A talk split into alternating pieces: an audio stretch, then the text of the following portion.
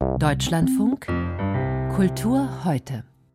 Aber erst einmal wollen wir über eine Opernpremiere in Turin sprechen, obwohl das Opernhaus dort nicht gerade als Hotspot für avanciertes Musiktheater bekannt ist. Auf dem Programm dann auch noch Verdis Maskenball und mit Andrea de Rosa ein vergleichsweise unbekannter Regisseur. Hm. Der Mann am Pult aber, der zieht die Aufmerksamkeit auf sich. Riccardo Muti, 82 Jahre alt, hat den Ruf, einer der besten und einer der teuersten Dirigenten unserer Zeit zu sein. Vielleicht darf man in seinem Fall ausnahmsweise mal von einer lebenden Legende sprechen. Bis vor kurzem war er Chef des Chicago Symphony Orchestra, lange Jahre Musikdirektor der Mailänder Scala, Dauergast bei den Salzburger Festspielen, wie man so schön sagt, you name it. Unser Musikkritiker Uwe Friedrich befindet sich auf der Rückreise aus Turin. Und bei Kultur heute wäre es jetzt Usus, erstmal Musik von Riccardo Muti zu hören, bevor wir über sein Dirigat reden. Musik aber gibt's nicht von gestern Abend, Uwe. Warum genau? Es wurde relativ kurzfristig gesagt, dass Riccardo Muti keine Musik bereitstellen würde, für auch nicht fürs Radio, auch keine Ausschnitte. Er will offensichtlich die Kontrolle über seine Aufführung, über Aufnahmen seiner Aufführung behalten. Vielleicht, ich nehme das mal so ein bisschen vorweg, ist er auch nicht ganz glücklich mit dem, was da musikalisch passiert ist. Ui, das führt ja gleich äh, zur Frage, wie das jetzt ist mit dem besten Dirigenten unserer Zeit. So habe ich ihn ja gerade genannt. Also er wurde seinem Ruf gestern nicht gerecht.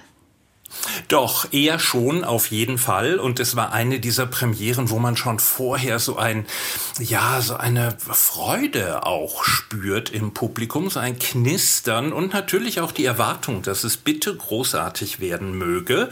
Und vom Dirigat her wurde es das auch. Schon von den ersten Tönen und in Italien ist es ja üblich, dass das Publikum erst richtig zuhört, wenn der Musik, wenn, wenn der Gesang beginnt. Schon von den ersten Tönen war doch mehr Konzentration, als man es sonst gewöhnt ist, etwa aus der Skala.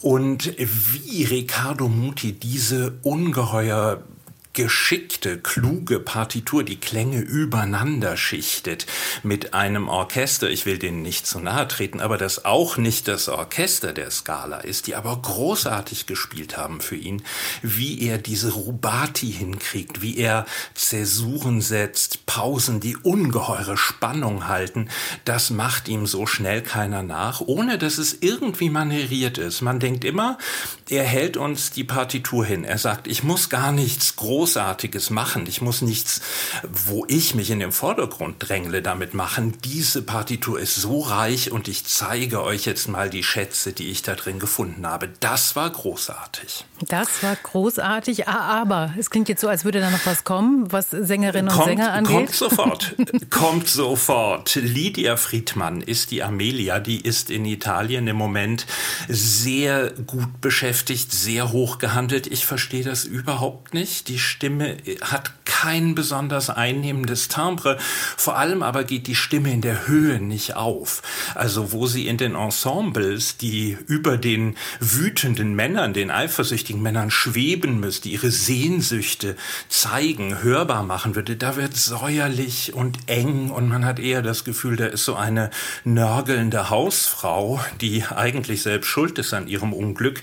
Das stört die Musik dann ganz empfindlich, wirklich toll hingegen war der Renato Luca Micheletti, obwohl hörbar indisponiert, hat er dann auch sehr mutig das im weiteren Verlauf toll. Genau diese Legati, die Friedmann nicht hat, die hat Micheletti dann gezeigt. Piero Pretti, ein Riccardo, der das eher von der lyrischen Seite macht. Das funktioniert sehr gut. Und ähm, à la Posniak eine düster orgelnde Ulrika sagen wir mal gemischte Bilanz. Also Bariton und Tenor äh, mochte ich wirklich sehr. Ulrika in Ordnung. Amelia hat den Eindruck doch sehr gestört. Und da kann ich auch verstehen, wenn Riccardo Muti sagt, ich möchte nicht, dass davon eine Aufnahme in Umlauf kommt. Okay, dann kommen wir noch mal ganz kurz zum Schluss zumindest auf die Regie zu sprechen. Es gibt ja dieses Klischee, Opern in Italien sind nicht unbedingt überinszeniert, sondern eher regiefrei. Wie war es gestern Abend? Auch da bewegte sich der Chor nur in Ausnahmefällen. Es gibt Tänzer, ähm, der, um da für etwas Leben zu sorgen, Andrea de Rosa in einer Ausstattung von Nicolas Bovi und Ilaria Ariemme. Man wusste auch nicht so genau, wo wir sind. Es gibt ja zwei Fassungen. Diese hier war die aus Boston. Es sah aber nach Stockholm aus und barock. Merkwürdige Sache. Aber viele hier in Deutschland wären glücklich, wenn sie mal sowas sehen könnten wieder. Und mir hat der Turiner Intendant gesagt, sie haben zuletzt avanciertere Sachen gemacht. Das ist vom Publikum nicht so angenommen worden. Deshalb diese Version.